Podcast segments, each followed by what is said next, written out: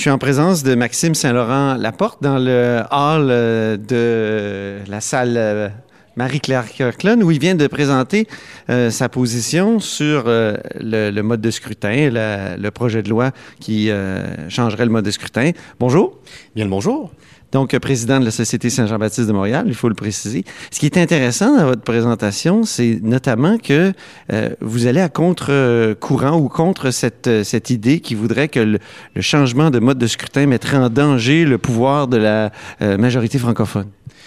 Oui, c'est ça. En même temps, on propose des mesures visant à aménager le contrôle parlementaire du pouvoir exécutif. Notamment, on propose que ce soit le Parlement, comme dans bien des démocraties parlementaires, qui élise euh, le premier ministre, en résumé. OK? Et ça, c'est une mesure, un, de stabilisation, c'est une mesure de consolidation euh, de l'intérêt national, de l'intérêt démocratique et de consolidation aussi des pouvoirs de l'Assemblée nationale.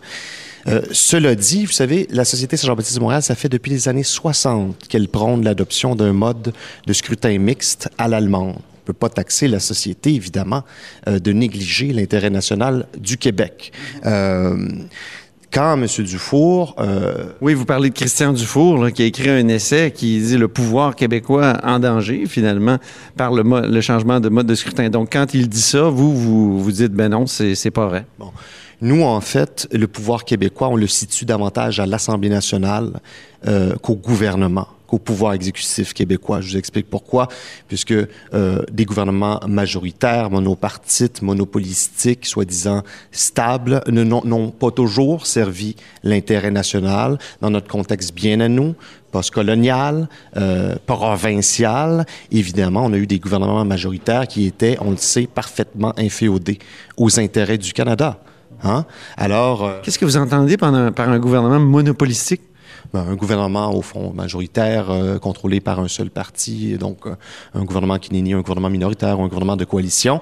Et on explique justement dans notre mémoire que ce culte des deux mains sur le volant est intimement lié d'abord bon, à l'esprit fiduciaire, monarchique du système de Westminster, mais aussi au passé colonial et aussi à l'autoritarisme clérical d'antan. On a une espèce, d'obsession euh, de, de, la gouvernance, euh, bon, euh, euh, monopolistique, comme je disais, majoritaire. Or, les études démontrent que dans bien des démocraties parlementaires, un parlementarisme positif qui accouche de coalition peut se révéler parfaitement efficace et stable.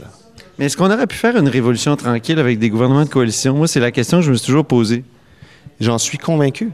Parce que la majorité à l'Assemblée nationale était, euh, était prête à ce genre de bon euh, d'avancement et euh, le peuple plus fondamentalement le peuple souhaitait euh, donc euh, ces développements.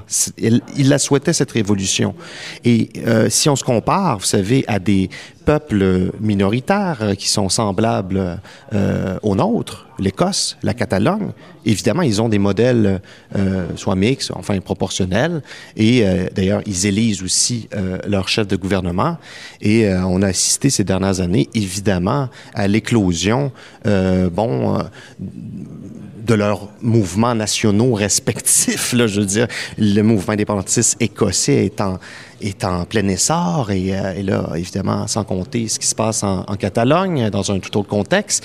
Mais euh, donc, considérant tout ça, ça devient difficile de, de plaider vraiment que euh, bon, euh, un système euh, plus représentatif des forces vives de la nation euh, va nuire à la nation. Je, je, je, n'y crois pas un, seul instant. On pourrait... Mais c'est un argument qui, qui, a beaucoup de poids actuellement, qui semble gagner des, des, des adeptes à tous les jours. D'ailleurs, Christian Dufour, sur sa page Facebook, mentionne les, les, les, nouveaux, comment dire, les convertis.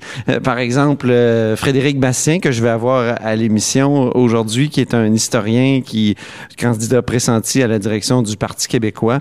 Euh, alors, qu'est-ce que vous pouvez leur dire pour, pour finalement contrer cet argument-là? Parce qu'au-delà des considérations idéologiques, puis des partis pris explicites ou implicites des uns et des autres, pour des formations politiques en particulier. Il y a des constantes dans notre culture politique. Il y a une majorité francophone, une minorité, enfin une communauté québécoise d'expression anglaise et évidemment des minorités non francophones. L'Assemblée nationale du Québec est quand même contrôlée en forte majorité par la majorité francophone. Alors, euh, au fond, euh, ce qui nous a nuit dans notre histoire, ce sont précisément des gouvernements qui, euh, qui n'étaient pas au diapason de cette majorité euh, francophone, vous savez. Donc, si on remet davantage de pouvoir entre mains du Parlement, de l'Assemblée nationale, en, procédant à l'investiture parlementaire du premier ministre, en réduisant son pouvoir de progression, en réduisant euh, la possibilité qu'il abuse bon, du mécanisme de dissolution, en instaurant par exemple un vote de défiance constitutive, on va assurer une stabilité et on va euh, redonner beaucoup plus de poids à l'Assemblée nationale, qui est l'instance suprême du peuple québécois. Et donc vous déplacez vous la question de, celle du mode de scrutin vers celle des, euh, du, du pouvoir pouvoir exécutif. Ben, c'est ça, les deux, euh, ces deux éléments sont intimement liés. Hein, quand on a procédé en Écosse à la dévolution, il n'était pas question de songer à, changer le mode de scrutin euh, sans euh, réfléchir aux conséquences sur la formation et l'exercice du pouvoir exécutif. Donc, les Écossais, à juste titre, ont décidé euh, d'instaurer un mode de désignation parlementaire de leur First Minister, il s'appelle pas le Prime Minister, First Minister, et ce système-là est exemplaire à tel point qu'à Westminster, en tout cas, il y a des intellectuels qui prônent que ce système soit adopté à, à, Westminster. En tout cas, donc, on a des précédents, des nations minoritaires comme, comme la nôtre, qui ont adopté euh, ces modes de fonctionnement et, franchement, euh, qui en sont satisfaits. Ben, merci beaucoup, Maxime Laporte. Merci, merci beaucoup. Merci d'avoir été à la haut sur la colline.